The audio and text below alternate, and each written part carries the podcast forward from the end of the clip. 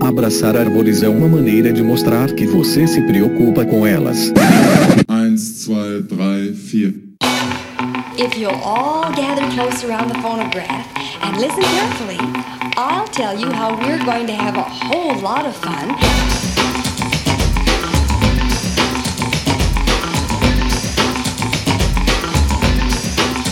Howdy, aqui é Fernando Lima e este é o Desabraçando Árvores, um bate-papo sem firula sobre ecologia e conservação, a vida, o universo e tudo mais. E eu estou aqui direto de Rio Claro, São Paulo, e comigo está o nosso Biwan Kenobi, o professor Fabiano Rodrigues de Melo, direto de Viçosa, Minas Gerais. Aô, mundão velho sem porteira! Fala galera! Mais um episódio sensacional para vocês hoje. E direto de Atibaia, a maravilhosa Miriam Perilli. Oi, pessoal, bom demais mais um episódio. Estamos aí. E aí, Bião, novidades? Você andou atrás dos muriqui? Cara, massa, andamos atrás dos muriquis, tivemos bons resultados aí essa semana passada. Era um grupinho que era conhecido desde a década de 70, mas que poucas pessoas puderam, tiveram a oportunidade de ir lá, né? E a gente já estava sem registro da ocorrência do bicho, né? Da existência deles, na verdade, lá. Já tinha quase cinco anos, então foi uma alegria enorme reencontrar os animais lá na mata. Olha aí, sensacional. Isso porque é um primata do tamanho de um menino, né? Para você ver como não é fácil.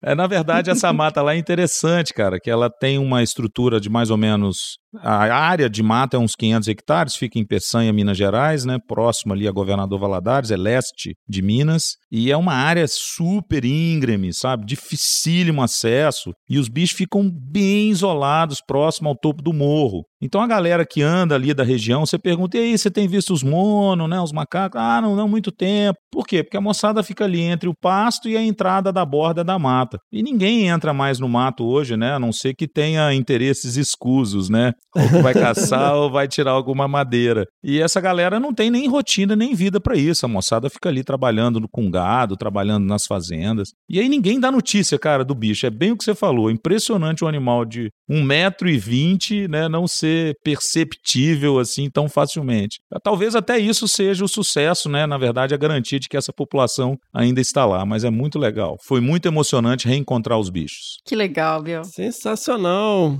E aí, dona Mirinha, como é que estão as coisas aí com seu marido ausente? Eu vou só rir. Eu também. para não ficar nervoso, ai meu Deus. É. Tá, tá tudo bem, pode ficar tranquilo, foca no doutorado e depois você me compensa, né? Tá bravo, tá bravo. Tô na quinta semana morando em hotel, velho. Nossa senhora.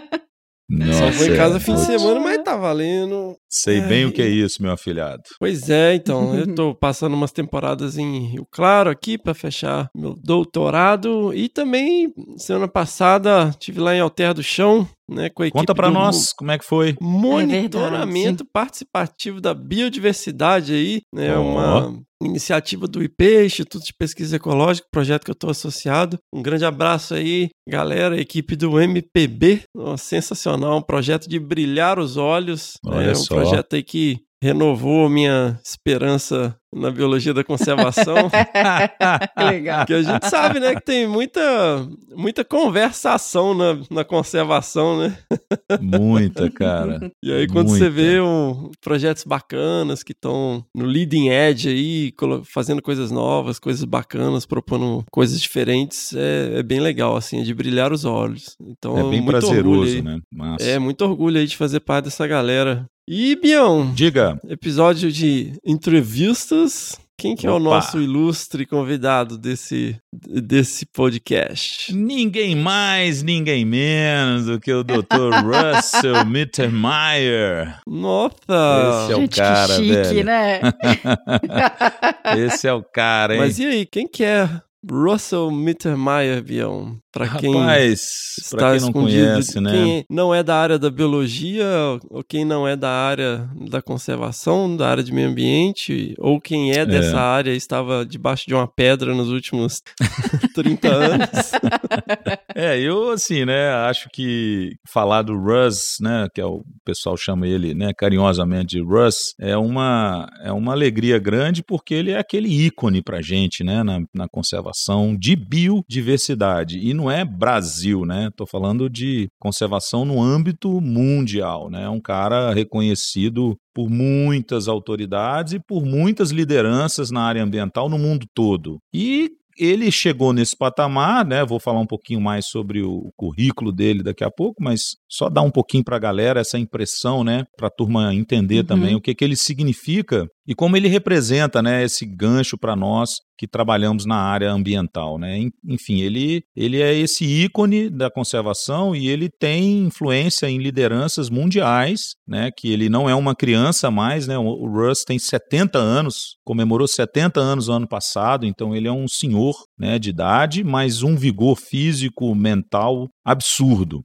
e a minha convivência com ele já vem desde o final da década de 90, quando a gente se conheceu num congresso brasileiro de primatologia. E isso mostra um pouquinho, né, a, a, não só a rotina do Russ, mas particularmente o amor que ele tem pelo Brasil. Né? O Russ começou a carreira dele profissional, basicamente. Né? Ele, por exemplo, se formou lá no Dartmouth College em 71, né? E recebeu o PhD, ou seja, né, o PhD ou doutorado, né, é, em antropologia biológica uhum. na Universidade de Harvard em 77, ou seja, ele já é doutor desde 1977 e ele vem trabalhando com pesquisas e projetos associados a isso desde então. E ele veio ao Brasil, né, desde essa época, na, no início da década de 80, quando ele já apaixonado pelos micos leões dourados e pelos muriquis, ele começou a vir frequentemente ao Brasil no final da década de 70 e início de 80. E ele começou a puxar lideranças ou aglutinar lideranças, principalmente na proteção dessas duas espécies. Na verdade, das quatro espécies, né? Até então eram só três espécies de mico-leões micos leões e dos muriquis. Então ele particularmente focou nesses bichos na Mata Atlântica, que sabidamente já era conhecido um bioma, uma vegetação já bem destruída, bem ameaçada, né, em termos de problemáticas de desmatamento, etc. E aí ele começou com essa rotina de vir ao Brasil estabelecer projetos de longo prazo de conservação. Ele, por exemplo, influenciou na vinda da doutora Karen Stryer para trabalhar com os muriquis no início da década de 80. Ou seja, ela veio inclusive fazer o doutorado dela em Caratinga, Minas Gerais, com os Muriques do Norte, muito em função desse apoio e dessa iniciativa do Russ. Então, só para vocês terem uma ideia como é que ele está vinculado a um processo de conservação de longo prazo. E aí você fala assim: ah, mas ele fez isso aqui no Brasil porque ele tem um amor próprio pelo país? Não. Um amor maior, né? Vamos dizer assim, não. Ele fez isso em boa parte do planeta. Né? O Russ foi fazendo esse processo de aglutinação de lideranças na conservação no mundo inteiro. Então, ele é um cara que conhece boa parte dos países né, principalmente é, tropicais, porque ele, inclusive, está aí nesse movimento da década de 90, início da década de 2000, dos chamados hotspots, né, que são esses pontos uhum. quentes de biodiversidade. Então, Cara, falar de.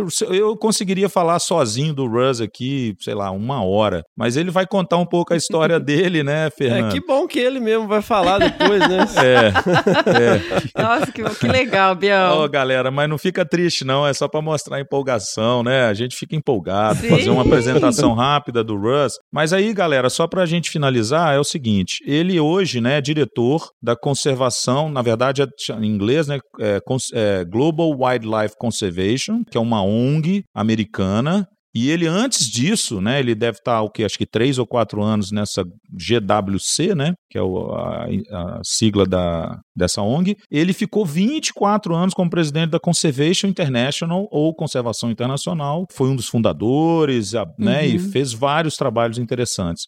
E ele não é só primatólogo de carteirinha, né, que é o principal foco de trabalho, estudo dele, mas ele também é herpetólogo. Ele é um puta herpetólogo, né? Ele já viajou mais de 100 países, trabalhou pelo menos mais de 20 deles, principalmente focados aqui, né, no, no Brasil, na Mata Atlântica e na Amazônia, mas também no Suriname e Madagascar, que ele também tem uma paixão imensa pelos lêmures, fez muito pela conservação dos lêmures, né? Enfim, o cara que publicou 400 artigos científicos, livros populares, inclusive essa trilogia Mega Diversity, né, Hotspots and Wilderness, que são livros assim, porra, de tirar o chapéu, né? Imagem, conteúdo. Esse título recente também, Wildlife Spectacles, que ele trabalhou, entre outros vários conteúdos de altíssima qualidade. Recebeu vários prêmios, né? Medalha de ouro da Sociedade é um herói da conservação. É, o cara Cara, é um da herói da conservação, sem dúvida.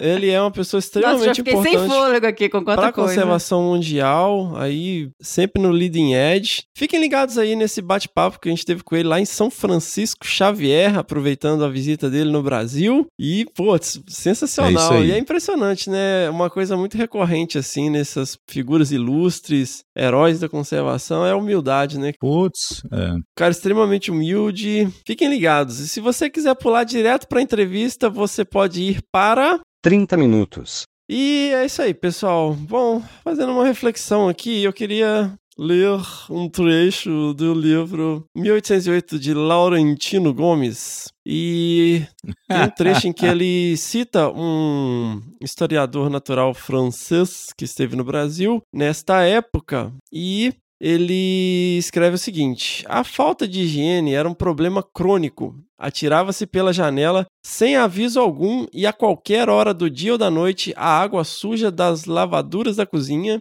as urinas e os excrementos acumulados de toda a família. Quem anda nas ruas dessa cidade, no Rio de Janeiro, no caso, está sempre em risco de ficar encharcado e coberto de porcaria. E isso não é algo exclusivo do Brasil nessa época, era algo bem comum na Europa também. E o que, que te vem à mente quando lê algo assim, Dona Mirinha e professor Fabiano Mello? Primeiras senhoras. Já casada, né, Mirinha? Posso te chamar de senhora. Não pela idade, claro. Mas por respeito. Não, senhora não, Bião. Pô, Claro. O que eu posso fazer? É a regra do jogo.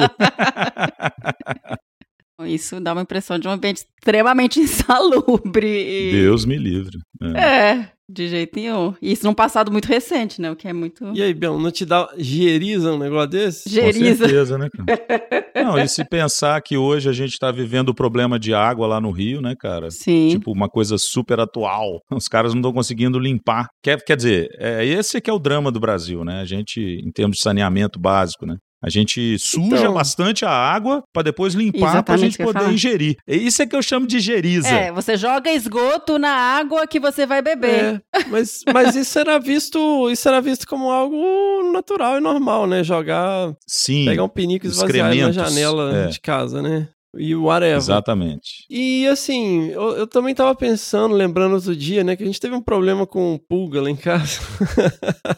O. Ah, é mesmo. Please, né? Uai, tem- porra. Perdeu um pouco o controle lá nos gatos, enfim. A gente teve um probleminha. E mas já foi resolvido rapidamente. E me lembrou também de um livro que chama Shogun, um livro muito interessante também, que é de um capitão inglês que naufraga na costa do Japão, e ele faz um contraponto das culturas, né? E ele fica vendo a cultura japonesa e ele fica lembrando de casa, lembrando de como que na Uhum. casa deles eles jogavam palha no chão, né, por causa da lama, e como que vivia Ah, cheio tá. de pulga pra todo lado. Todo mundo vivia se coçando o tempo todo, porque no meio daquela palha, no meio daquela imundície, que a gente tem aquela ideia bacana da Idade Média, né? De todo mundo Era vestido uma Eu não vida. tenho, igual a não. Enya, né? Tudo bonitinho, príncipes e princesas, mas na verdade as pessoas New Age. chafurdando na lama, né? É. Literalmente. Imagina, você imagina ser mulher na Idade Média, gente. Como que alguém pode desejar um negócio desse na Nossa, vida? Nunca. É. imagina. pelas séries, né? Pelas séries que a gente vai vendo aí, que não deixam de retratar uma parte da realidade, não é tudo só É, a, melhor, ficção. a melhor é a. O que mais retrata melhor a Idade Média é Monty Python e o Cálice Sagrado. É aquela melhor retrata da Idade Média. Mas por que, que eu tô falando essas coisas? Porque eu tive um insight, cara, no avião agora recentemente. Diga. Me bateu uma coisa assim, do mesmo jeito que a gente olha essas coisas como absurdas, né? Tipo assim, cara, Aham. jogar merda pela janela. Tudo bem que as pessoas estão jogando merda pra todo lado aí nas redes sociais, né? Mas, tipo, literalmente esvaziar um balde cheio de merda pela janela não parece uma coisa muito inteligente de se fazer. Nossa, da mesma velho. forma, essa questão de conviver com pragas urbanas não é uma coisa. Com é meio difícil de, de controlar, na verdade, né? E aí no avião, cara, eu tive um insight, assim, porque passou Hum. lá aquele carrinho com um monte de, de sódio, né? Comida Coisas e- com sódio pra você. Uhum. Ela me ofereceu água. E eu sempre tomo só água, assim, em voos, né? E eu não tinha Uhum. levado a minha garrafa de água. E aí ela me deu o copinho. E aí, naquela coisa, né? Eu tava ali, eu falei, cara, para que eu tome três goles de água, porque na verdade é o quê? 100 ml? Nem isso, né? 50 ml de água, sei lá. Acho que aquele, é, aquele copinho sem vergonha que a gente recebe, acho que não dá nem 100. Cara, você usa um, um recipiente de plástico, de polímero, que eu vou. A única vez que ele vai ser usado, ele foi produzido e ele vai ser usado para eu tomar um go três goles de água e depois vai ser descartado. Eu falei, velho, isso não faz o menor sentido. Cara, é tipo assim, daqui a, a 100 anos eles vão estar tá falando disso com o mesmo nível de, de, de, de espanto horror e surpresa que a gente fala de gente jogando merda pela janela há 200 anos atrás, cara. Não é. faz o menor. Se você parar, parar assim, não é discurso eco chato, cara. É pensando assim, pensa racionalmente, velho. Você usa recursos e tecnologia para fazer um recipiente de polímero que vai ser usado uma vez para tomar três goles de água. Isso não, isso não faz nenhum sentido em nenhum aspecto sabe? É, mas tem uma lógica por trás e não é de hoje, né, Fê? A gente também tem que lembrar um pouco. Eu vou deixar você concluir o raciocínio pra gente. Não sei se você vai falar também. Não, cara, mas eu não quero render em cima disso, não. É só mais o lance ah, de tá. fazer uma reflexão de... mesmo sobre se fazer algumas perguntas, sabe? Tipo, cara. Sim. Isso não, não faz sentido, sabe? Para eu tomar três goles de água, eu, eu gerei um troço que eu sei lá quantos anos leva pra. Ah, nem Putz, vou entrar é, nesse é mérito. Quanto tempo leva é pra essa assustador. porcaria decompor? E dentro da linha, do processo de produção desse negócio, cara, é, é assim, não faz nenhum sentido racionalmente. Se você parar pra pensar friamente, cara, para eu tomar três goles de água, eu usar um negócio que tem o potencial de durar sei lá quanto tempo. Ah, eu, enfim, eu, eu só fiquei. Não, e gente, tem outra coisa. Eu uso um recurso que é finito, que é baseado no coisa que vem do petróleo, e que também é usado para outras coisas que geram tecnologia. Então, assim, é um desperdício por todos os não, lados. Aí eu tô ficando meio, eu tô ficando meio xiita com essa coisa, cara né? Pra Calma. salvar tartaruga, É. né? Pra, pra É. se- sabe, ser ecochata. Tipo assim, cara, eu me recuso a sentar pra Não é pra tomar um café. E primeiro aqui, porra, eu tenho 42 anos de idade, cara. Me dá uma porra de uma xícara, velho. Eu não vou quebrar a sua xícara. Se eu quebrar, eu pago, caramba. Eu não vou tomar café no Aê, o Fefa Caralho, acordou! velho. Porra, você senta pra tomar um café, cara, vem com, com um negócio de plástico, cara. Vai se o fuder, meu. Fefa abraça a árvore. Não, Ah. ele não abraça aí, tá Tô vendo? Não, eu falo, olha, eu quero numa xícara e outra, eu, eu tô- de vez em quando eu tomo cappuccino também, vem com aquele, eh, um negocinho, um negócio transparente, parece uma plástico. taça de sorvete. Falei, não, me dá uma xícara, Ah, caramba. tá. Eu quero uma xícara, eu quero tomar café na xícara. Hoje também eu só peço o copo de vidro e xícara nos restaurantes, É. com certeza. Aí, você tem toda agora eu razão. falo assim, ó, eu quero só a minha xícara com café. Eu não quero sachê, eu não quero negocinho pra mexer de plástico, eu não quero porra nenhuma, eu só quero tomar um café, cara. Cara, eu não quero. Eu só quero tomar um café. Eu não quero gerar um monte de lixo de plástico. Caramba, não é possível, cara. Isso não faz sentido. A cara da Mira, a Mira tá brava comigo de eu ficar Eu xingando. vou fazer um loop no seu pensamento, Fê, que é o seguinte: no século passado, né? Porra, incrível, né? Nós estamos há 20 anos só do século do milênio e século novo, mas enfim, no século passado inteiro, ou seja, quase que 100 anos de história da humanidade, o plástico evolucionou o planeta literalmente em todos os sentidos. Era uma tecnologia fundamental e que, por exemplo, ajudou na questão de saúde, de, de indústria, enfim, né, qualquer gulgada que você dá aí, você vê que o LP, né, ou seja, o, o disco de vinil foi possível graças ao plástico, uma série de coisas importantíssimas e coisas não tão importantes, banais, que o plástico ganhou a vida, né, ganhou vida, ganhou o mundo. Só que é isso mesmo que você falou. Hoje, em termos de concentração humana, demanda por plástico, a gente criou o mais grave desse processo todo de tecnologia, né, e bom uso do, do que seria o plástico, para um descarte inconveniente. A grande verdade é essa. A gente gerou, então, uma- um mundo de lixo de plástico, que, igual você comentou, né, que não tem previsão quase de para ser degradado no ambiente, e aí você tem problemas gravíssimos associados, né? Então, E a ah, gente eu só para consome, comentar. cara. A única coisa que a gente pode É. fazer é simplesmente se recusar a consumir, sabe? Hoje não é ficar, basicamente "Ah, isso." Salve as tartarugas, não use canudo. É. Sabe, eu não... Cara, eu vou simplesmente me recusar. Eu falo, eu me recuso, não quero. Pronto, é, façam isso. Se recusem. Use o seu poder de consumidor, sabe? e não abrace árvores. Bom, vamos lá, galera. Vamos seguir, que já tem 20 minutos que a gente tá aqui. Viva, o desabraçando.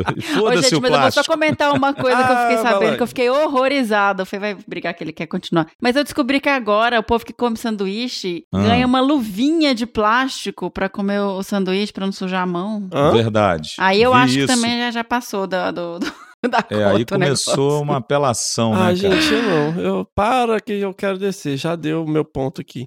Eu tava lá na Amazônia, eu ficava vendo os índiozinhos lá pulando na água. Eu falei, cara, a vida é tão mais simples, né? A gente precisa de tão Nossa, pouco. que delícia, Enfim. cara. É verdade. Vamos lá. Reflexões. Galera, fiquem ligados nas nossas redes sociais. Nós temos uma boa surpresa pra vocês, que não é tão surpresa assim, porque nós falamos no último episódio e nós vamos falar sobre o concurso de um spot, um aparelho spot. Segue aí que eu vou conversar com meu amigo Gambá. É isso aí, moçada. E como nós dissemos, anunciamos no último episódio, eu tô aqui de volta com o nosso brother Ultimate Motherfucker, Luiz Antônio Gambá. Diz aí, Gambá. Fala aí, rapaziada. Legal estar aqui com vocês de novo. Então a gente veio firmar o compromisso de fazer um bem bolado aí com o podcast Desabraçando Árvores e o, o Spot Gene 3, que vai ter algum sortudo aí para os próximos campos, as atividades. Vamos ver, né? Vamos fazer uma logística bem bacana que seja saudável para todo mundo. E aí, Gambá, a gente ficou pensando aqui em várias formas, como que a gente poderia colocar à disposição esse spot aí pra galera concorrer. Como que a gente vai fazer? O negócio é o seguinte, Fernando, é missão, né, cara? A gente gosta tanto do Desabraçando, a gente tem que incentivar e estar sempre ao auxílio daquilo que nos proporciona conhecimento. Então, a minha sugestão é que nós possamos fazer uma rifa online para dar a real chance para todos que quiserem esse spot, esse aparelho. E essa rifa, com preço simbólico, ela vai ser revertida aí às futuras edições do podcast. Relembrando que é apenas o aparelho e não o plano é, de dados. Quem ganhar o aparelho pode escolher se vai contratar lá o plano mensal, o plano anual, bimestral, motherfucker, sei lá, o, sinal de fumaça. Apocalipse o zumbi, o que você quiser. É, tem o plano Apocalipse Zumbi e tem o plano Star Wars. né? Olha aí. Nem... Cara, aí, lembra aí pra galera o que, que é o spot, afinal? Bom, vamos lá. O Spot é um aparelho localizador via satélite. É um equipamento de extrema segurança que você fixa na sua mochila, no seu veículo, na sua bicicleta, na sua moto e sai a campo. Ele envia sinais de 10 em 10 minutos, ou até mesmo de 5 em 5, ou de 30 em 30 minutos. E ele tem algumas opções muito bacanas e saudáveis que você pode avisar os seus contatos de segurança, a sua localização em tempo real, você pode solicitar ajuda, você pode solicitar auxílio, ou você pode apertar o SOS lá, Ultimate, Ultimate Motherfucker da puta. Meu, até a NASA vem atrás de você, cara, mas é um aparelho muito bacana porque ah, quando você cadastra os seus contatos de segurança, se você apertar o SOS, meu amigo, a pessoa da Spot vai ligar para os seus contatos de segurança e vai perguntar, viu, fulano apertou o Spot em tal lugar, você sabe o que está acontecendo com ele ou com ela? E concomitantemente também vai avisar as forças de segurança, a polícia militar, bombeiros, defesa civil, para ir ao seu auxílio. E aqui no Brasil, como todos sabem, a legislação permite que o resgate seja gratuito, isso está embutido nos nossos impostos, é o serviço de resgate. Então vamos lá fazer um, um bem bolado para que seja saudável para todo mundo, né? O Spot Gen 3, eu uso muito. Sensacional, galera. Então, ó, fiquem ligados aí nas redes sociais do Desabraçando que nós vamos lançar essa rifa online aí desse aparelho Spot Gen 3 sensacional.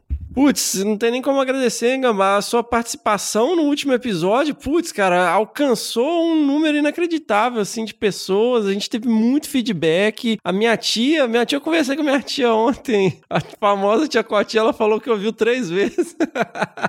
legal, legal, muito legal. É, ela curtiu pra caramba. E é isso aí, seguimos. Galera, lembrando aí das nossas redes sociais, segue a gente lá no Instagram, Twitter, Facebook, arroba Desabrace. Entra lá no iTunes, faz cinco estrelinhas, porra, deu um espalha lá no grupo de WhatsApp outro dia. Foi, pô, galera, tem quase 200 pessoas nesse grupo aqui.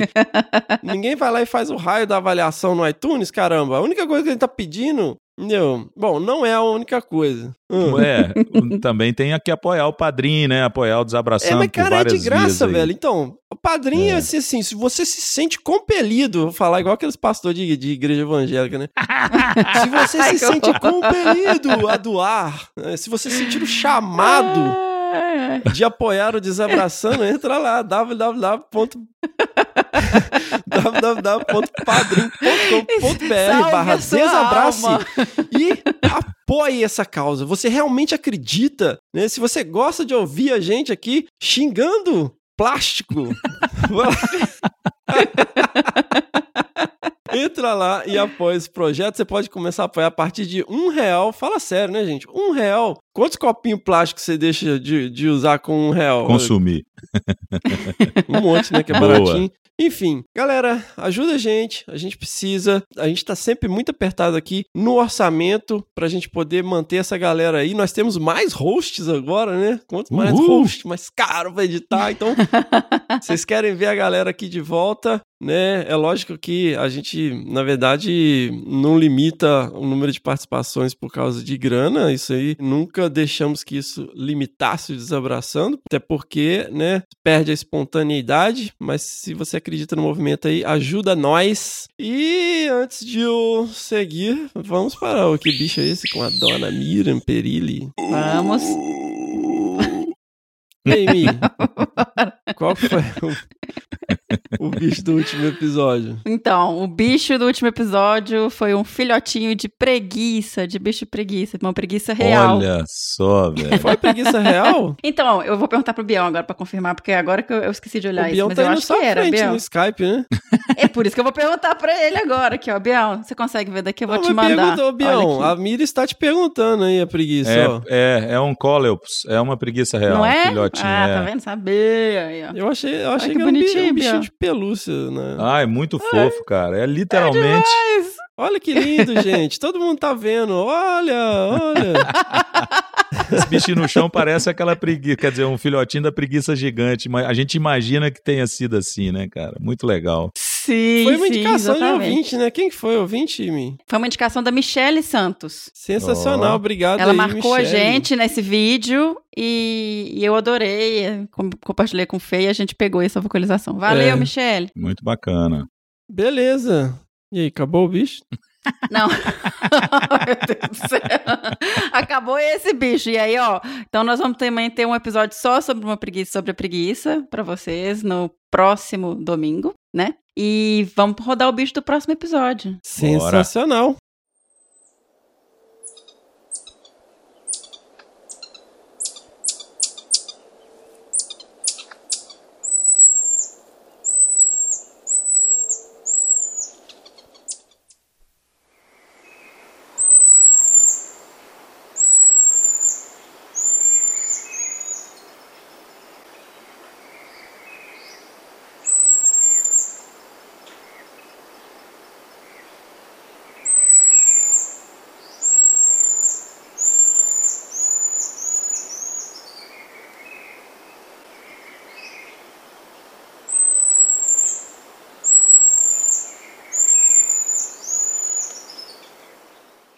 Quem tiver algum insight aí sobre esse bicho, faz o quê, Miriam? Escreve pra gente, manda e-mail pra bicho@desabrace.com.br. Mas manda mesmo, viu, gente? Sensacional. E aí, Mi, o que aconteceu que domingo passado não teve o episódio do bicho? Eu conto a versão real ou a versão é, Conta fake news. a versão a fake news. Então, a gente teve um probleminha técnico com o microfone que deu pau e aí perdemos todo o meu, meu- todo o meu áudio. Olha Oh, aí. Meu Deus. Tipo, se a gente não liga o on do microfone, ele não funciona, né? Ah, é, geralmente tem que ligar, né? Apertar o on. Ai, Então. ai. Ô, senhora, tira esse negócio que eu falei do, do on, tá? Pelo amor de Deus. Ou não. Ficou ótimo. Você acha que o host supremo ia perder essa oportunidade? Deixa, senhora. ai. Ô, Deixa, senhora. o senhorá tá sabendo agora também. Santa inocência, Ele falou, menina. mas Miriam, o som tá lá no fundo, não dá pra Nossa, ouvir. cara, o senhorá é um santo, velho. Nossa, a nossa edição tá cada vez mais confusa, a nossa pauta. Calma, Ai, desculpa.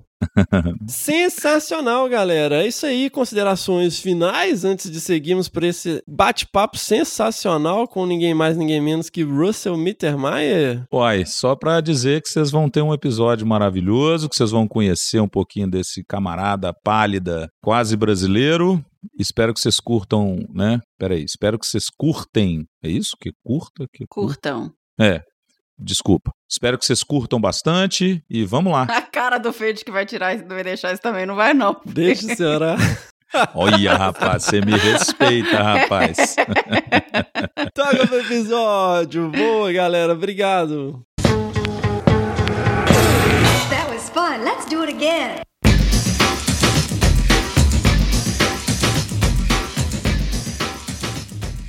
Posso te chamar de Russell? Russ. é, Russ. Russ. uhum. Russ, é um prazer e uma honra enorme ter alguém como você no Desabraçando Árvores. Vamos começar pelo começo. você passou a infância em Nova York?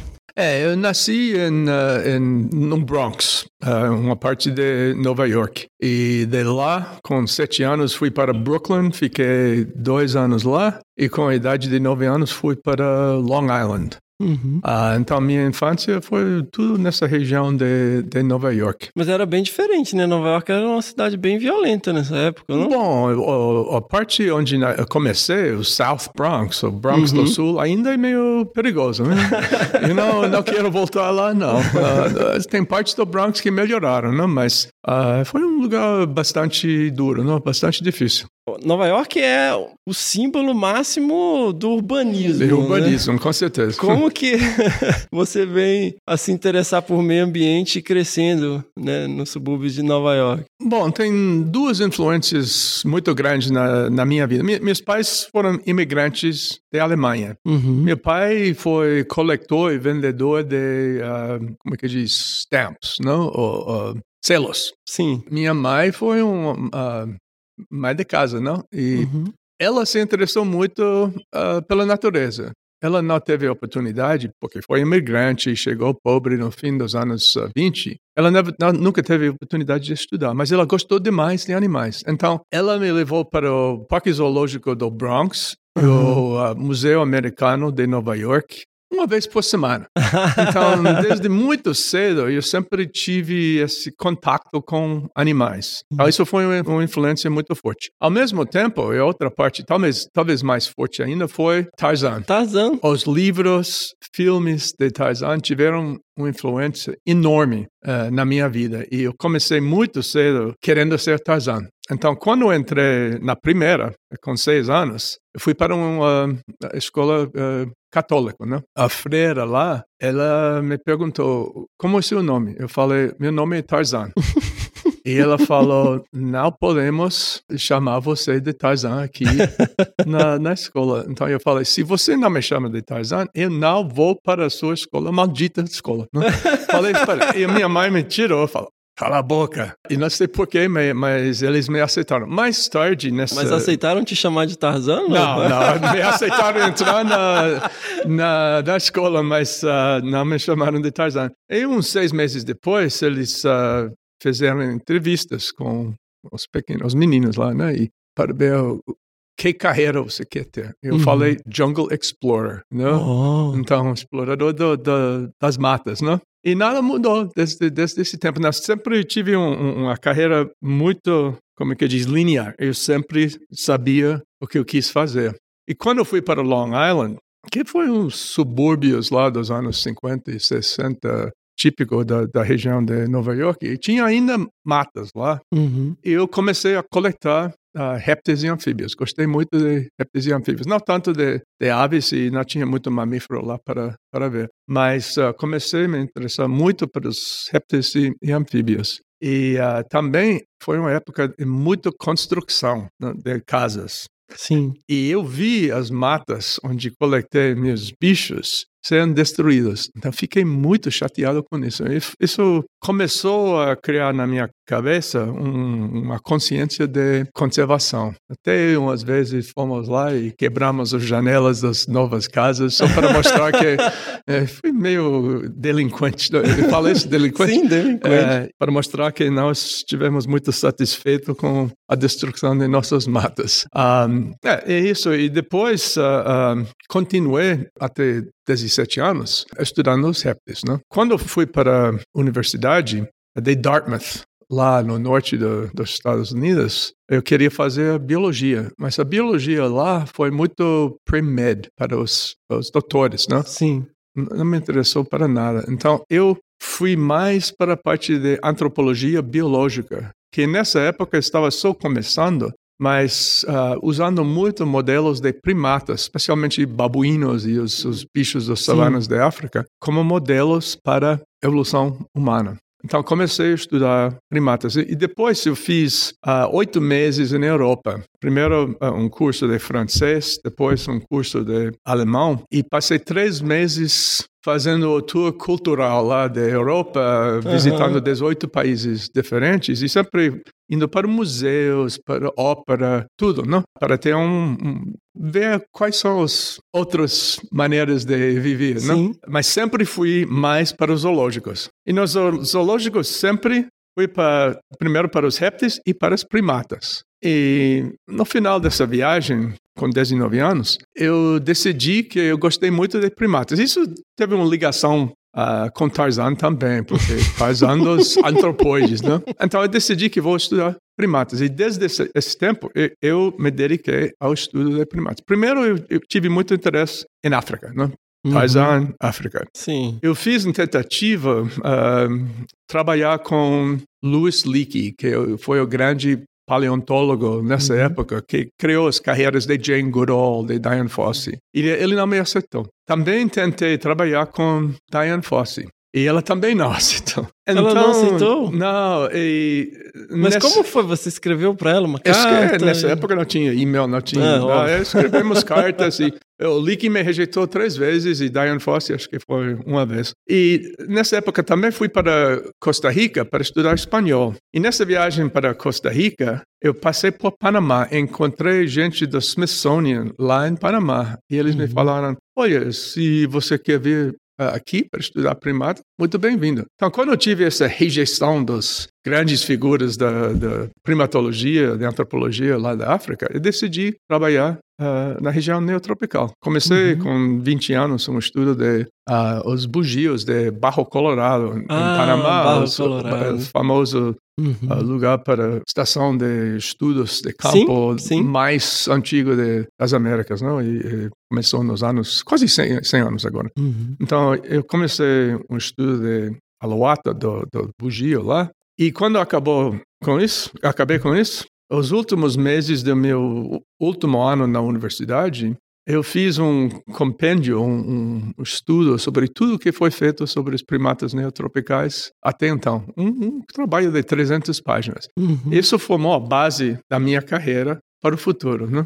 De repente, virei especialista em primatas neotropicais. Aí eu consegui entrar na Universidade de Harvard, por sorte, tive um advisor lá que chamou-se Irvin DeVore, e ele foi especialista em baboons. Não? Uhum. E a maioria dos estudantes que trabalharam com ele para fazer o PhD trabalharam com baboons, babuínos. Não? Mas eu não tive o mínimo interesse em trabalhar com babuínos. Eu falei para ele, eu vou trabalhar com os primatas neotropicais. E ele, muito boa pessoa, ele falou tudo bem e me deixou fazer isso. Então, passei dois anos na universidade lá, fazendo os cursos básicos para o PhD. E em 73, decidi fazer uma grande expedição para a Amazônia. Oh. Porque eu li muito o Bates, Henry Walter Bates e Alfred Russel Wallace, que foram os Sim. dois dos mais importantes exploradores da Amazônia, né? Ah, nos anos 1850, 1860. E eu decidi seguir o caminho deles em Uau. 73, especialmente para ver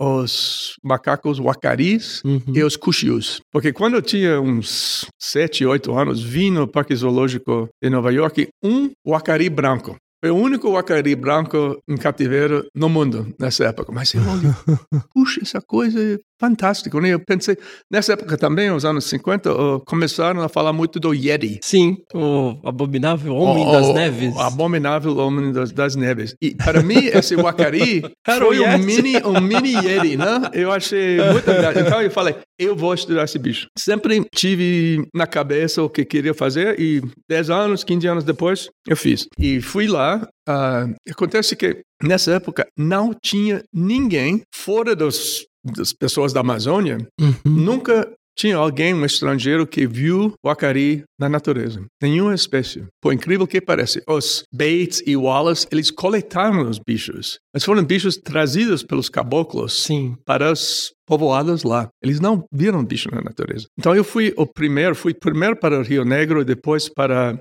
Auati, Paraná, depois para Içá e vi ah, ah, todas as três espécies de uacari na natureza. Então, Quantos anos você tinha, eu tinha 20, 23. Você teve essa experiência prévia no Panamá, mas você organizou essa expedição sozinho. Eu nunca vejo obstáculos na, na Ah. minha vida. Quando eu quero fazer algo, sempre acho uma maneira de fazer. Sim. E se alguém fala que não é possível, eu falo, por que não? Eu vou fazer. Então eu tive a sorte uh, em uh, Harvard, uh, meu professor, tinha dois professores, um foi o antropólogo Irving DeVore e outro foi Ernest Williams, que foi um grande herpetólogo, especialista em tartarugas e também em uh, as lagartixas do gênero Anolis. E ele foi muito amigo de Paulo Emilio Vanzolini Hum. aqui do Museu de Sim. São Paulo. E Vanzolini tinha dois barcos, um amarrado ao outro, que chamou-se Ama- eh, Expedição Permanente da Amazônia. Uhum. Eles soldaram lá em, Amazônia, principalmente coletando répteis né, e anfíbios. Então, através do Williams, eu consegui alugar os barcos de,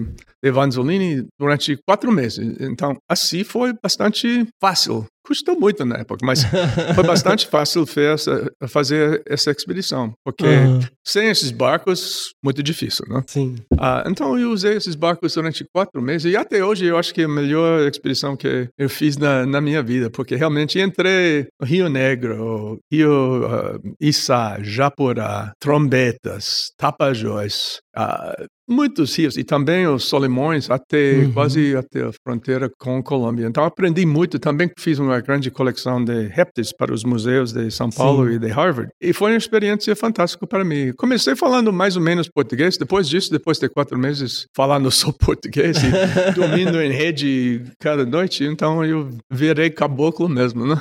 Isso foi uma base. Eu, eu queria fazer o doutorado sobre os wacaris, mas vi que eles no Igapó lá muito difícil. Eu Sim. pensei que para conseguir os dados que eu preciso para fazer um PhD vai custar cinco anos. E eu Uhum. queria acabar rápido. Então decidi que não ia fazer wacari, mas o que que ia fazer em lugar disso, né? A sorte foi quando eu fui para essa expedição para a Amazônia, passei outra vez por Barra Colorado, Sim. passei uma semana lá, encontrei com um pesquisador holandês que acaba de voltar de Suriname. E ele falou, ah, tem uma reserva lá muito interessante. Eu vi Cuxiu lá. Uhum. Então eu falei, ah, talvez vou... Uh, Suriname não tem Wacaris, mas tem Cuxiu, que é muito parecido. Então eu pensei, ok, vou tentar fazer isso. Ent- Então eu voltei. Depois de vários meses fazendo outras coisas na América do Sul, depois de um ano e meio na América do Sul, em, em fim de 74, voltei para a universidade. Cheguei lá no escritório do meu advisor, Irving DeVore. Ele falou, ah, você está pronto para escrever o doutorado? Eu falei, ah, não, eu vou trocar, eu vou fazer outra coisa. E Eu vou passar mais um É, ano e meio na é, floresta. Graças a Deus, ele, ele, ele sabia que eu, primeiro, eu sou muito maluco, e segundo, que eu, eu não sei como falar isso em português, mas um self-starter, que eu ia fazer o que Sim. quis fazer, ele não ia ter muita influência. Ele falou, tudo bem, vai, vai fazer o que você quer. E sempre fico agradecido a ele por, por causa disso. Então, eu fui para Suriname em 75, gostei muito lá, as condições foram mais fáceis. E decidi fazer um estudo das oi- oito espécies que tem lá em Suriname, especialmente o, o cuxiu e o, o macaco quata- atelis, né? Uhum. Então, comecei esse estudo em 75, 76, 77 e acabei fazendo o doutorado sobre esses macacos de, de Suriname, as oito espécies. E acabei minha meu doutorado com idade de 27 anos e nesse tempo também tive a oportunidade de encontrar com Tom Lovejoy, Uhum. que na época era ah, trabalhou com World Wildlife Fund, o Fundo, Fundo Mundial para a Natureza, né? Ele foi um dos poucos que estava falando muito da Amazônia na época, porque conservação ah, nos anos 60 e 70 foi mais na África, Uhum. na Ásia, muito pouco na América do Sul. E Tom foi o primeiro que falou muito da importância da Amazônia. E quando eu fiz essa expedição na Amazônia, uns quatro meses, mandei uma carta para umas 20 pessoas. Eu fiz, ah, como, é que fala? Carbon copies, porque na, não Uhum. tinha Cópia em nem- carbono. é, co- copia carbono, porque não, não- nem tinha Xerox nessa época, né? então eu fiz uns 20 cópias carbono e mandei para várias pessoas. Paulo Nogueira Neto, Coimbra Filho, ah, muitos dos cientistas ah, brasileiros que me ajudaram, e também para Lovejoy. E ficou lá na mesa dele, ele olhou e falou, ah, esse cara também sabe algo da Amazônia. Uhum. Então, quando eu voltei dessa expedição, encontrei com ele, ele falou, por que, que você não faz um, um levantamento de primatas da Amazônia? E, ah, a outra coisa que eu esqueci de falar, em 71, depois de sair de Dartmouth, eu fiz uma viagem de três meses para a América do Sul. Hum. Isso foi antes da viagem na Amazônia. E fui para quase todos os países da América do Sul, fora as Guianas e Venezuela, e encontrei com Coimbra Filho, Aromar Coimbra Filho Professor Delmar Coimbra Filho. que foi, na época, o único primatólogo brasileiro. Sim. Eu cheguei lá na casa dele, um moleque de 21 anos, e ele foi incrível, ele me aceitou como família. e começou uma relação de 45 anos trabalhando juntos. E ele foi o primeiro, a primeira pessoa a estudar na natureza o de dourado, né? Sim. Então falamos muito disso e ele, um ano antes, em ah, 70, ele redescobriu o mico-leão preto Sim. e o mico-leão de cara dourada, que foram bichos esquecidos durante 60, 60, 70 anos. Ninguém pensou deles, não? ninguém falou nada desses bichos. E ele redescobriu os dois. E eu falei, eu gostaria de ver na natureza. Então, ele chamou para Paulo Nogueira Neto, outro cara fantástico, um homem importante, poderoso. E eu fui para São Paulo e Paulo fez questão de dedicar uma semana para me levar para Morro do Diabo, não? Uma pessoa tão Aham. importante, eu ninguém, não? Moleque de 21 anos. E ele e começou uma relação muito forte com ele também. O Cláudio Pada estava lá nessa época? Cláudio Pádua começou no Centro de Primatologia no início dos anos 80. Quando ah, eu encontrei com o Lovejoy em 75, eu já tinha na cabeça a importância da Mata Atlântica Sim. como hotspot de biodiversidade muito ameaçado. Enquanto que nessa época na Amazônia, a Amazônia estava mais ou menos bem ainda, né? Uhum. Então, quando o Lovejoy falou para mim, por que, que você não faz um levantamento de primatas Na de, Amazônia? de Amazônia? Eu falei, prefiro fazer um levantamento dos primatas de, da Mata Atlântica Ah. porque é mais prioritário. Eu falo, tudo bem. Então, ele conseguiu recurso para mim fazer isso. Quando eu acabei com o doutorado, também, eu fui convidado para ser o chefe, o presidente do grupo de especialistas em primatas da UICN. Uhum. Esse grupo começou no início dos anos 60, tinha três outros ah, chairs, presidentes depois da, da primeira, mas eles não fizeram nada. Então eu sempre estava em contato com a liderança da Comissão de Sobrevivência de Espécies da UICN, reclamando um pouco e falando que deve fazer isso, deve fazer outra coisa. E finalmente eles falaram para mim: você pode ser o chair, o presidente desse grupo.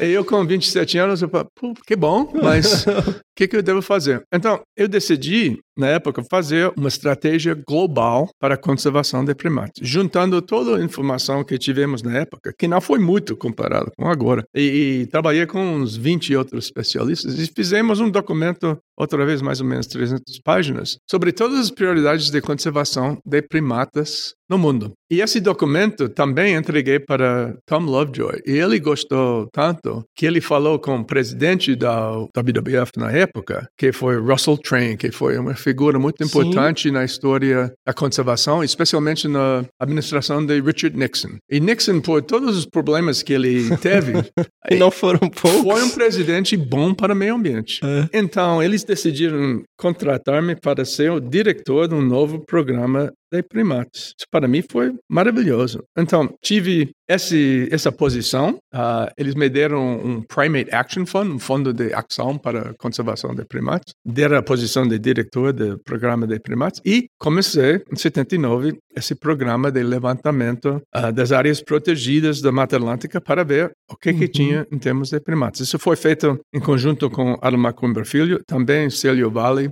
da Universidade Federal de Minas Gerais, e Almirante Gibson, que da, na época era do, da FPCN. Eles foram meus parceiros nesse negócio. A primeira coisa que fizemos foi ir para Poço das Antas para ver o mico-leão dourado. Eu fui o, o, primeiro para fotografar o mico-leão dourado na natureza. Eu ainda tenho é essa foto. A primeira foto Uau. tirada na natureza eu fiz em novembro de 79. E fomos também, porque Célio Vale sabia da existência de Fazenda Montes Claros, Sim. onde tinha um muriqui.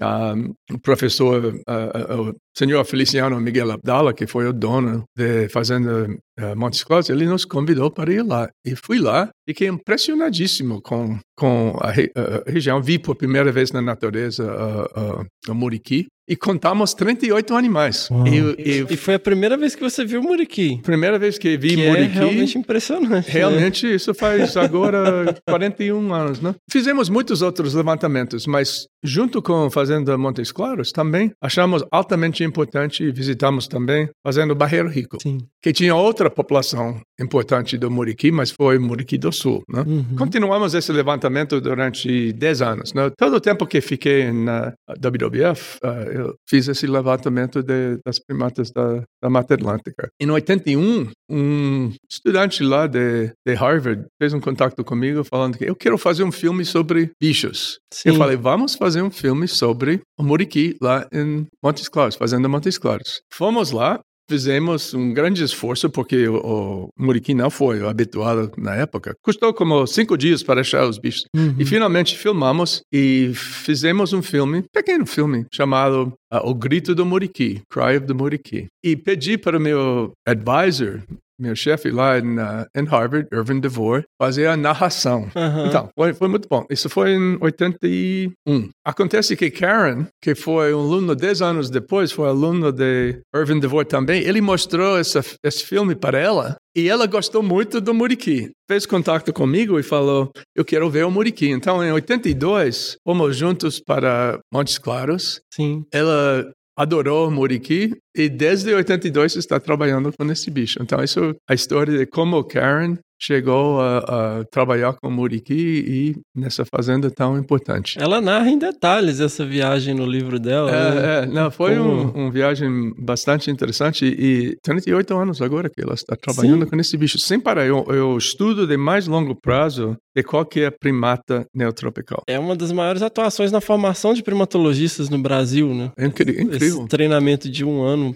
lá você aprende realmente... Ela formou mais de 70 pessoas, né? Quase todos brasileiros. Eu falei para ela quando ela, ela começou, eu falei, olha, não usa esse lugar para treinar americanos e europeus. Os bichos do Brasil e o uhum. Brasil precisa mais primatólogos. Então, Sim. faz um grande esforço de dedicar treinamento aos brasileiros. E ela fez. Acho que formou uns, uns americanos lá também, mas 90, 95% das pessoas que ela formou são brasileiros. Então, criou toda uma base de nova geração de primatólogos, Sim. várias gerações de Sem dúvida. primatólogos brasileiros. Eu sempre gosto de, de reconhecer várias gerações. Não? Tem a primeira geração, que foi Wimba Filho, Célio, Célio Vale, eu, Piscinati do Centro de Primatologia e vários outros. Então tem essa segunda geração de primatólogos brasileiros, Karen, Sérgio Mendes, Gustavo Fonseca, uhum. Márcio Aires e vários outros. Agora estamos com a terceira geração, que são muitos deles uh, treinados por Karen, né? o, sim, sim. Fabiano de Mello, Taleb, Leandro Jerusalinski, eles são a terceira geração. E agora estamos com quatro, cinco gerações. Sim, sem dúvida. Uh, então, eu fico com muito orgulho uh, ter tido esse envolvimento no, no, crescimento da primatologia no Brasil, porque realmente é um modelo para o mundo. Está sendo usado como modelo uh, ao nível mundial, porque você sabe que foi criada em 79 a Sociedade Brasileira de Primatologia, que acaba de comemorar 40 anos de de Uhum. história. E essa sociedade estimulou a criação de sociedades eh, de primatólogos no México, Colômbia, Peru, agora Equador, o ano passado Bolívia, Uhum. Argentina também. Eu usei como modelo a Sociedade Brasileira de Primatologia de criar finalmente, ah, em 2017, uma sociedade africana de primatologia. Usando toda a experiência que os brasileiros tiveram, falando para os africanos lá, tem que ter uma coisa parecida. E eles Sim. toparam finalmente, e agora já tivemos o segundo congresso desse, dessa Sociedade Africana de Primatologia. Então, a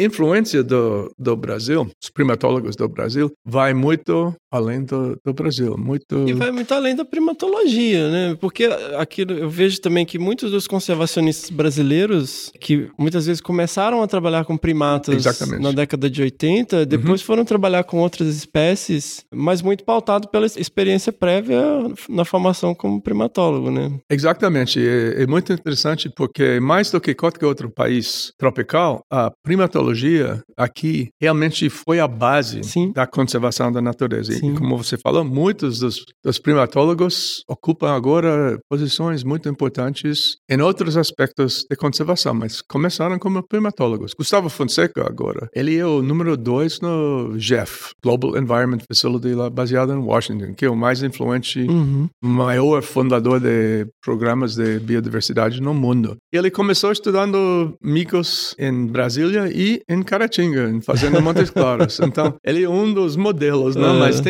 tem muitos outros. Sérgio Mendes agora ocupa uma posição muito importante lá no Espírito Santo. Muitos líderes importantes começaram conservação no estudo de primatas, que é uma coisa maravilhosa para mim.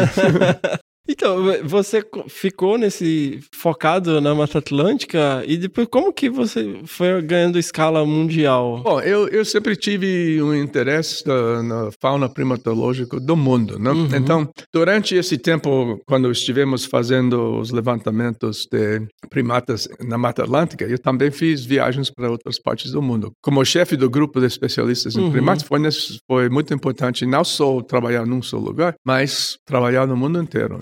Primeira viagem que eu fiz para outro continente, em 79, fui para a Ásia, uns cinco ou seis países na Ásia para ver a situação dos primatas lá. Em 84, comecei em Madagascar. E Madagascar é o segundo país para a diversidade de primatas no mundo. Brasil é número um, com 152 espécies e subespécies diferentes de primatas. Madagascar é número dois, com 113. E acontece que em Madagascar, 100% das espécies que existem lá são endêmicos.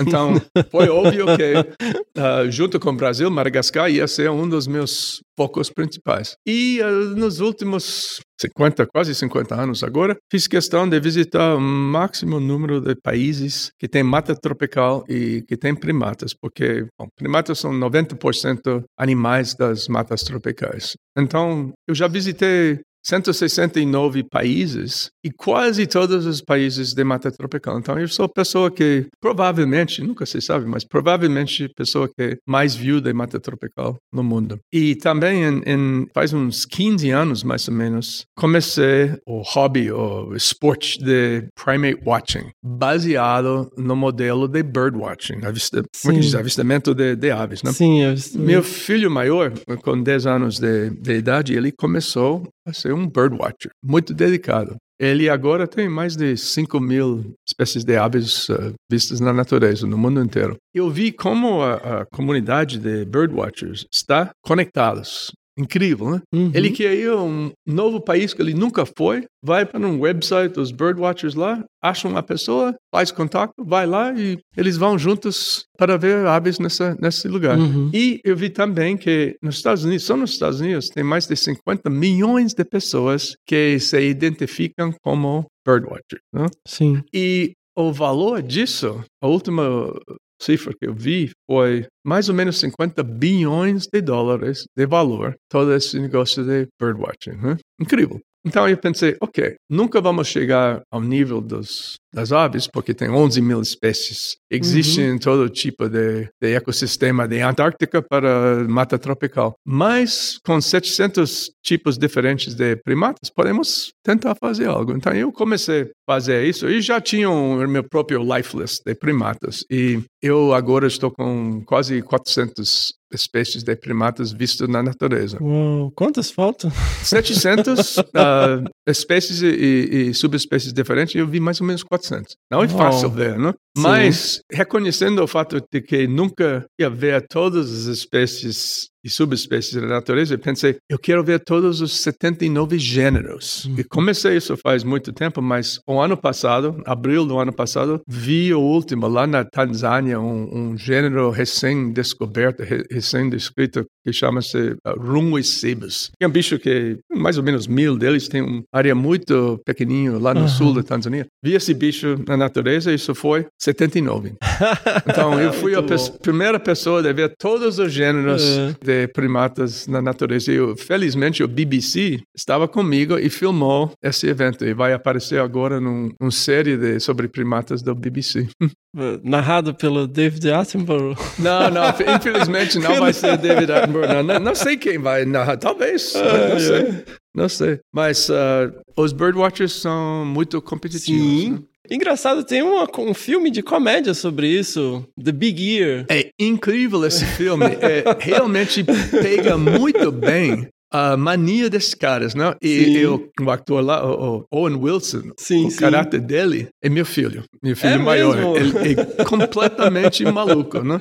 Para as aves. E, e, ah, eu gostei muito desse, desse filme. Eles são muito competitivos. Estou tentando agora fazer esse tipo de competição entre os, os primatólogos também. E está começando, né? Sim. Eu tava ouvindo uma entrevista recentemente com algumas celebrities, agora pessoas eh, famosas no Brasil, e eles estavam trocando experiências sobre como foi quando eles foram com a família ver os gorilas da montanha, e nossa, que experiência e tal, e como é que foi, e, e por onde você foi. E eu fiquei pensando, eu falei, poxa, eu garanto que essa pessoa que foi lá viver Não isso nunca viu, nunca viu um muriqui. Exatamente, exatamente. É, esse é um negócio de marketing. E, Talvez nem saiba o que, que é um Exatamente. muriqui. e por isso que estamos tentando espalhar mais para o público o fato de que tem mais espécies de primatas do que eh, gorila, eh, eh, macaco rezos e talvez macaco né? prego e chimpanzé.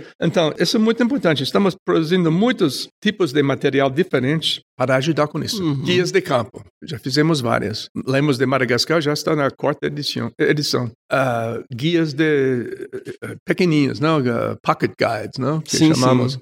Que é mais fácil carregar. E acabamos agora de lançar o primeiro ah, app para lemur watching, não? Para Uhum. 113 espécies de lêmures. E se dá certo, acho que vai dar certo, vamos ter um app também para todas as espécies do mundo, primatas do mundo. Então, vai, estamos começando um pouco devagar ainda, mas quando pega fogo, vai pegar bem. E as pessoas estão começando a, a- fazer isso. Os dois países que vão, vão mais lucrar disso são Brasil e Madagascar. Sim. Madagascar é muito fácil ver 20 espécies na natureza em 10 dias. Sério? Brasil é um pouco mais difícil, mas você aqui na Mata Atlântica pode ver 10, 12 facilmente. Vai lá na Amazônia também, você pode ver, É. dependendo onde você vai. Porque Brasil, com set- cin- 152 espécies, as oportunidades são É. sem limite, né? Na minha cidade natal tinha cinco espécies. Que, que, cidade? Carangola, do lado Ah, de você vem de Caratinga. Carangola? Sim. Ah, Zona da terra Mata. do, do Hoagie, do, do Quelônia, lá, Cágado. Cagada de Rogue. É, Sim, eu fiz estágio na graduação. Ah, é? Eu É? decidi que eu não queria trabalhar com quelônios depois disso. Eu, eu, eh, eu fui lá faz uns dois anos, né, para ver o Ah, na legal. natureza, é, com Sim. biodiversidade, né? Sim. Essa é a espécie de, de quelônia mais ameaçada do continente. Sim. Agora estamos tentando ver o que que podemos fazer mais do que eles compraram uma área de 6 quilômetros de rio lá, mas também precisam criação em cativeiro como segurança, não? Para Sim, estar certo sim. que nada desapareça. Eu gostei de carangola. Ah, você é Carangola mineiro legal. também, né? Sim, claro. Minha esposa, meu filho, todo mundo. Você foi para o FMG ou... Não, não, eu estudei, eu fui aluno do Fabiano Mello. Ah, ok, ok. Sim, na graduação, comecei trabalhando também com primatas e Ah, depois bom. fui pra. Eu fiquei três anos procurando o mico-leão preto no estado de São Paulo. Ah, que bom, que bom. Indo de matinho em matinho procurando o mico-leão. Muito bom. Achou? Bastante? Achei 18 populações pequenas ali na, Uau, que bom. no Alto Paranapanema. Muito bom. Tinha mico-leão no quintal das pessoas ali. E eles não sabiam que era, não, eles não... Era um miquinho, um Miquinho, miquinho. É, é Ah. importante aqui no Brasil mostrar para o brasileiro que esses animais são muito especiais. Uma grande parte são endêmicos ao país. Sim, e, sim. E, ah, ah, o muriqui e, e o mico-leão dourado também, para mim, são os pandas gigantes do, da China, não? equivalentes. São tão importantes para o Brasil como o panda gigante para, para a China. Não? Ou Mas- deveriam, né? é, mas ainda não está.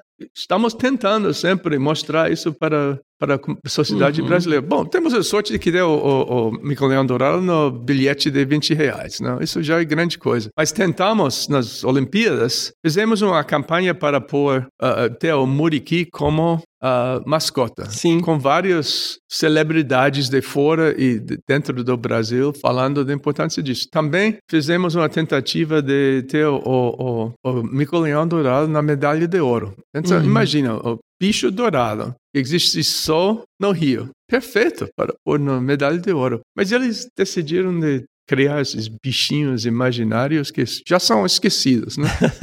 Isso foi, foi triste, né? Porque imagina, É. isso poderia ter feito muito para mostrar para o brasileiro em geral a importância desses bichos. Mas continuamos, não? Pouco a pouco É. vai melhorando o, o co- conhecimento da importância desses animais, né? A minha mágoa é com o Calitrix flaviceps.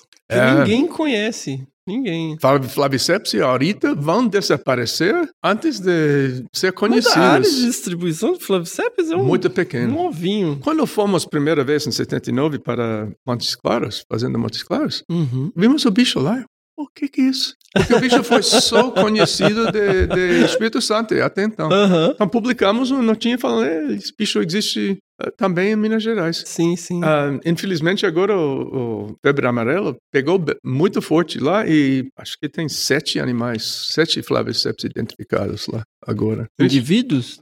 Só? Vamos ver se não podemos achar mais, mas esse é muito frágil, não? E Sim. tem um problema com todos os calitrix, especialmente os calitrix que são mais ameaçados, que têm distribuição pequena, que a invasão de Calitrix jacus e Calitrix Sim. penicillata, os, dois saguis mais comuns, não? Eles ah, hibridizam com as espécies também é e vão loucura, desaparecer. Uma loucura. É Então, para mim, triste. o Aurita é um bicho mais ameaçado do que o Muriqui. Agora, Mais que flaviceps? ah, bom, Aurita e Flaviceps, os dois, os dois. Flaviceps mais, porque tem uma distribuição Sim.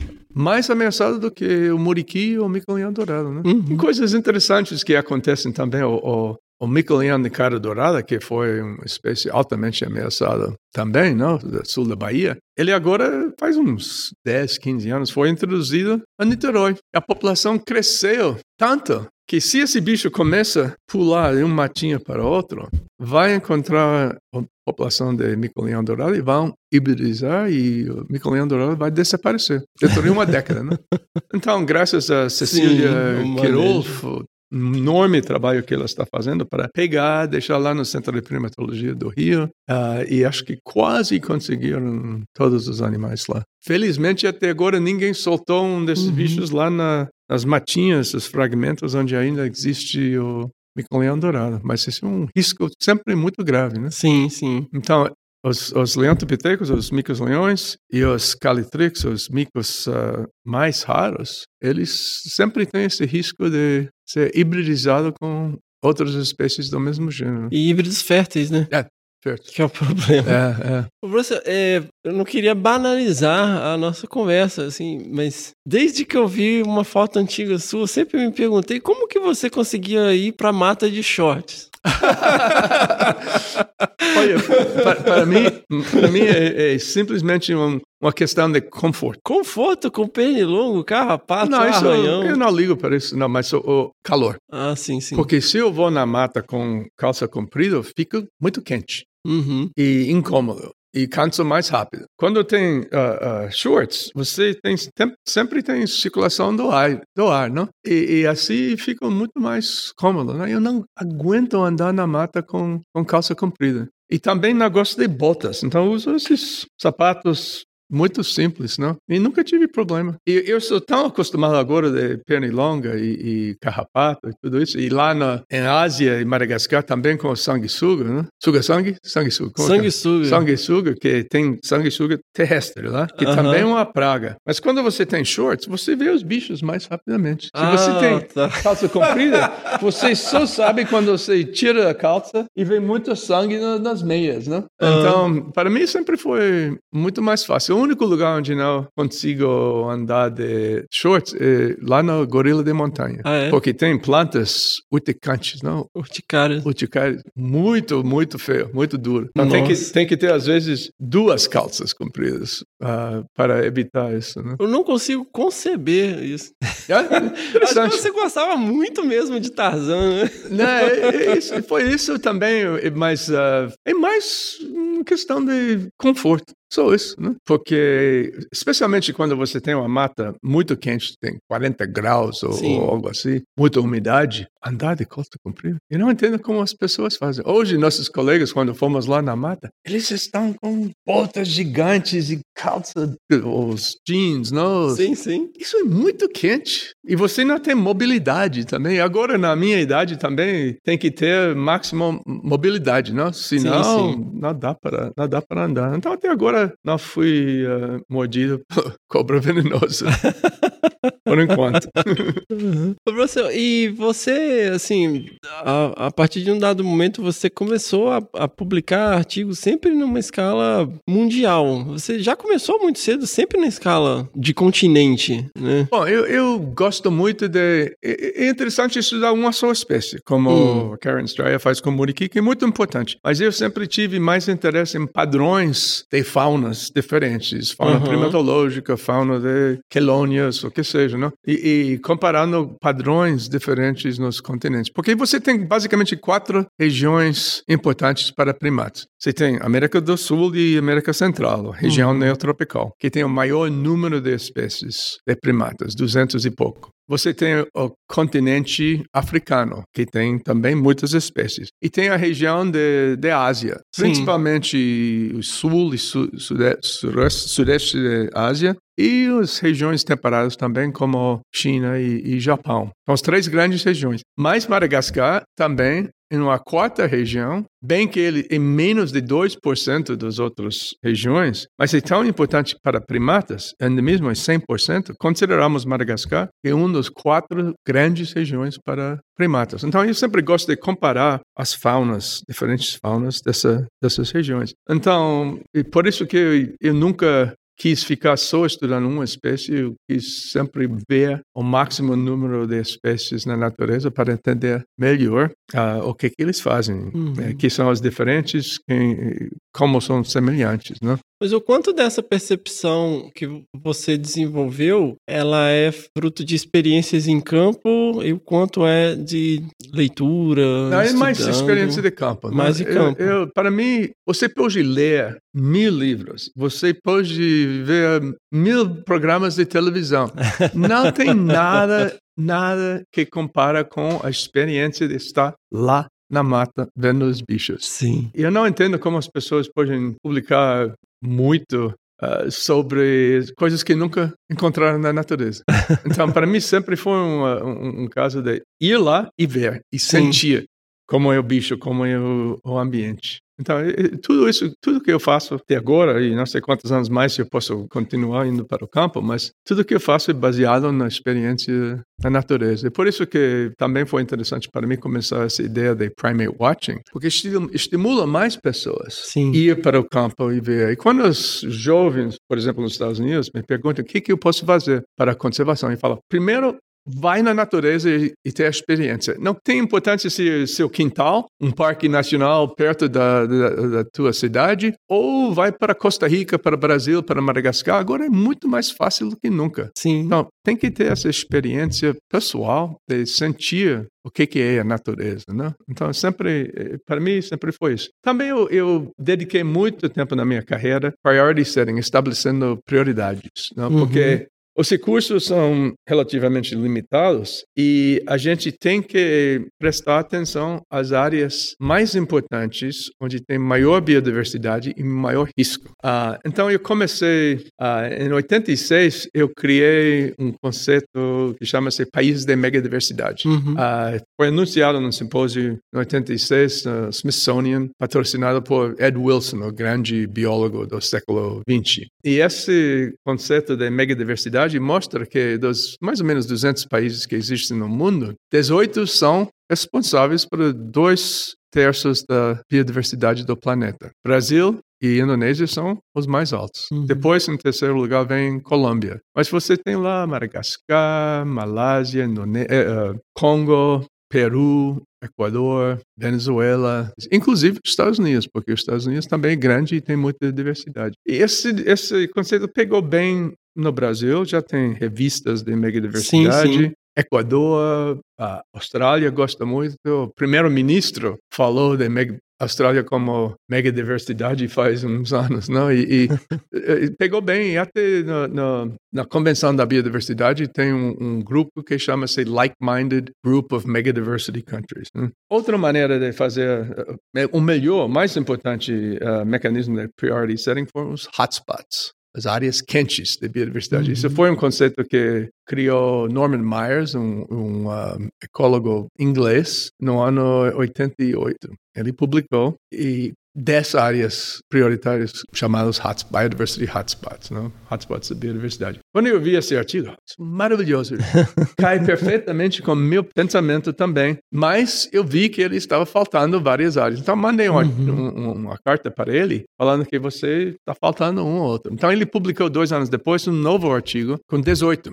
E no final do- dos anos 80, quando estive em World Wildlife Fund, ah, o Lovejoy já tinha saído, que foi um grande, grande erro do, do WWF. E eu tentei enfiar esse conceito de hotspots no WWF dos Estados Unidos. E eles não queriam. Então, nesse momento, mais ou menos dois anos antes, em 87, o CI, Conservação Internacional, Sim. foi criado como um, um grupo que saiu da Nature Conservancy, uma grande organização Uhum. nos Estados Unidos, e criou uma nova organização. Então eu trouxe essa ideia dos hotspots para a conservação internacional e entrei como presidente em 89.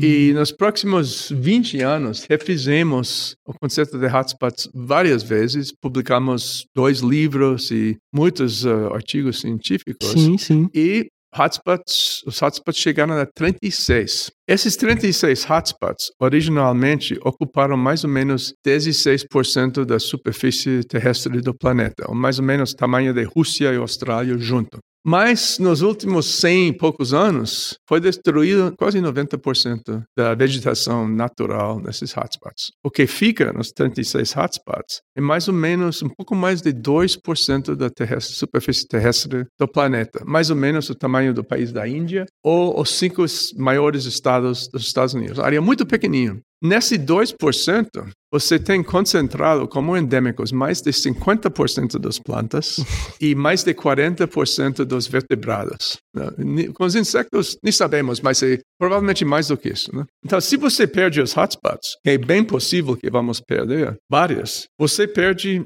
até 50% da biodiversidade do planeta. Do planeta inteiro. Então, foi evidente para mim que tem que frisar muito a importância dos hotspots e criar programas para sua conservação. E nos primeiros 20 anos de conservação internacional, fizemos duas campanhas baseadas nos hotspots e arrecadamos mais ou menos um bilhão de dólares cada vez. Também no início do, desse século, em 2001, ah, criamos um mecanismo chamado Critical Ecosystem Partnership Fund, Uhum. que foi uma parceria... O CIPF. CEPF, que é parceria do, do GEF, Global Environment Facility, Banco Mundial, Governo de França, Governo de Japão, Conservação Internacional e, na época, a Fundação MacArthur de, de Chicago. Uhum. E continua até até hoje enfatizando conservação dos hotspots através da sociedade civil. Até agora, acho que gastaram mais ou menos 250 milhões de dólares em, com mais de 2 mil parceiros da sociedade civil nos hotspots. E um grande sucesso, um grande exemplo Uhum. de o que pode ser feito. Então, hotspots foi nos últimos 30 anos conceito de priority setting, eh, estabelecendo prioridades mais importantes do mundo, né? Mas o hotspot só frisou as áreas já muito destruídas. Então, eu também criei esse conceito de High Biodiversity Wilderness Areas, áreas selvagens de alta biodiversidade. Eles também têm um alto nível de endemismo, mas, contrário dos hotspots, são mais ou menos 80, 90% ainda intactos. São pouquíssimos, né? Uhum. A Amazônia é o mais importante, as eh, florestas do Congo também importante, e a ilha de Nova Guiné são as principais. Se você junta eh, as áreas selvagens de muito alta diversidade com os hotspots, você chega a 60 a 70% de toda a biodiversidade terrestre. Então, é evidente, se você quer ter um impacto em termos de biodiversidade a um nível global, tem que dar muita atenção a essas duas Tem categorias. que estar dire- direcionado, né? Uhum. E eh, aqui no Brasil tem dois hotspots de alta prioridade, Mata Atlântica e eh, Cerrado. E você tem também uma grande parte, mais de 60% da área de wilderness mais importante que é a Amazônia. Sim, sim. Bem que em certas partes da Amazônia já estão virando hotspots, como a parte sul, né? Essa fronteira agrícola está rapidamente virando um hotspot. Russ, e- mas é perceptível é, a a- esse amadurecimento um, no início há um foco muito grande nas espécies. E aí a gente começa a trabalhar com outros conceitos que vão bem além de espécies, né? E aí falando da minha experiência pessoal como um pesquisador, porque no dia a dia a- o nosso contato maior é sempre voltado é, como você falou, dessa vivência, dessa experiência, para o que você tem um, um acesso mais direto. Seria com a espécie, ou com um bioma, ou com um, um- um número X de unidades de conservação, um determinado contexto regional. E aí, quando a gente começa a pensar nessa escala maior, em como direcionar recursos, a gente come- a pensar numa escala global, visando conservação em larga escala, ela acaba, para quem está começando agora a trabalhar com conservação, ficando uma coisa um pouco abstrata. Para quem está começando, um jovem que acabou de se formar no interior do Espírito Santo, aqui no Brasil, para essas pessoas, assim, né, o que, o que que seria interessante prestar atenção, canalizar esforços, né, pensando nesse imediatismo né, que a gente vê hoje com rede social, é, é- é tudo muito tentador o tempo todo. Bom, tem que, tem que ter tudo. Não, não pode falar que só conservação de espécies, não. É. Pode ser só conservação de ecossistemas, só áreas protegidas, só mudanças climáticas. Tem que ter tudo, né? E o que um jovem saindo agora da, da universidade, o que, que ele faz? O mais importante é que ele gosta.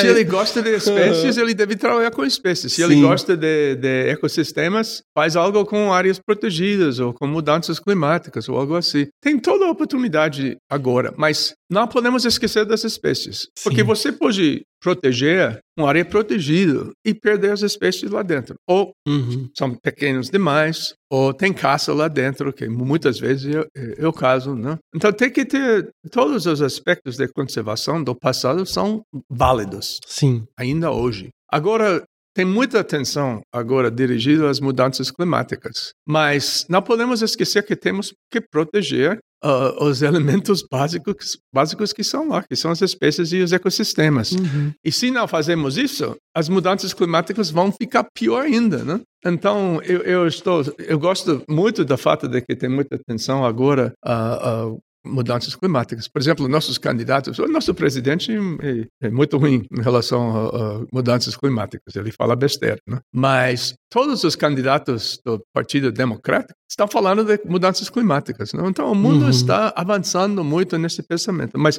não podemos só pensar de melhorar as indústrias e renováveis, ene- energia renovável. Tem que pensar também da parte verde, porque uma boa parte ah, dos ah, gases da- que estão saindo, o CO2 e tudo isso, met- metano e tudo isso, Uhum. estão saindo da destruição de ecossistemas, né? E, e proteger uma floresta tropical é muito mais barato.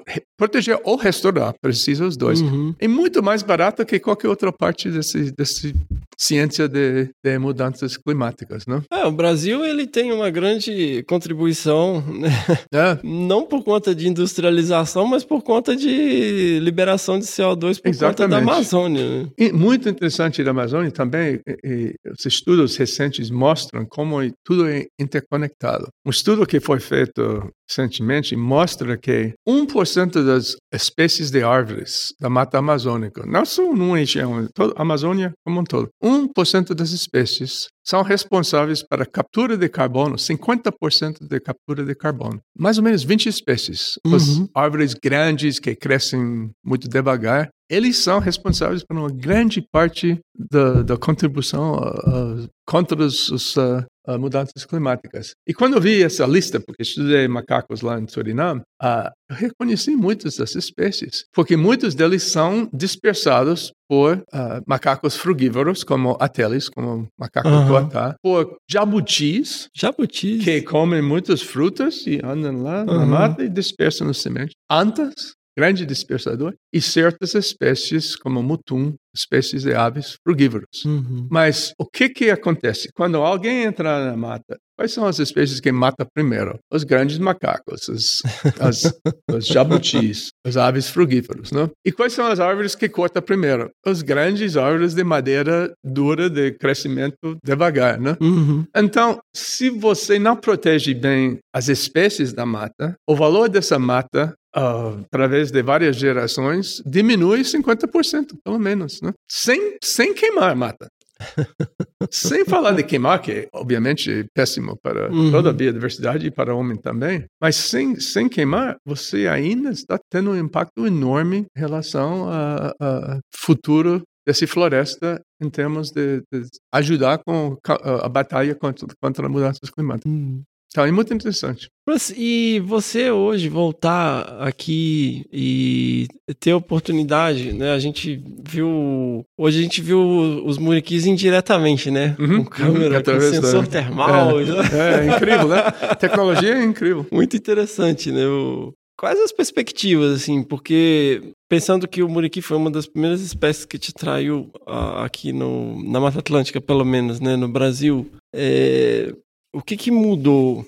Quais seriam os novos desafios? Não tá muito vaga essa pergunta, né? Bom, em, não, em, termos da, da- do futuro, de, a Mata Atlântica é um dos hotspots mais importantes. Né? Sim. Mas em termos de, do futuro de hotspot, eu vejo a Mata Atlântica como um grande sucesso até agora e que poderia ser muito mais no futuro. Aham. Eu tenho muita esperança e muito otimismo em termos do futuro da Mata Atlântica. Madagascar, menos. África do Oeste, menos ainda. Aqui você tem uma comunidade muito forte de conservação, liderado em grande parte pelos primatólogos, mas também outros especialistas também. E ah, tem uma rede de áreas protegidas, tem um conhecimento ao nível público que é bastante elevado. O fato de que tem gente aqui morando em São Francisco Xavier que adoram o Muriqui, que eles estão agora ah, ah, querendo fazer um ecoturismo baseado nesse bicho, proteger esse bicho. Já protegeram bem, sem Uhum. sem o conhecimento da nossa comunidade, né?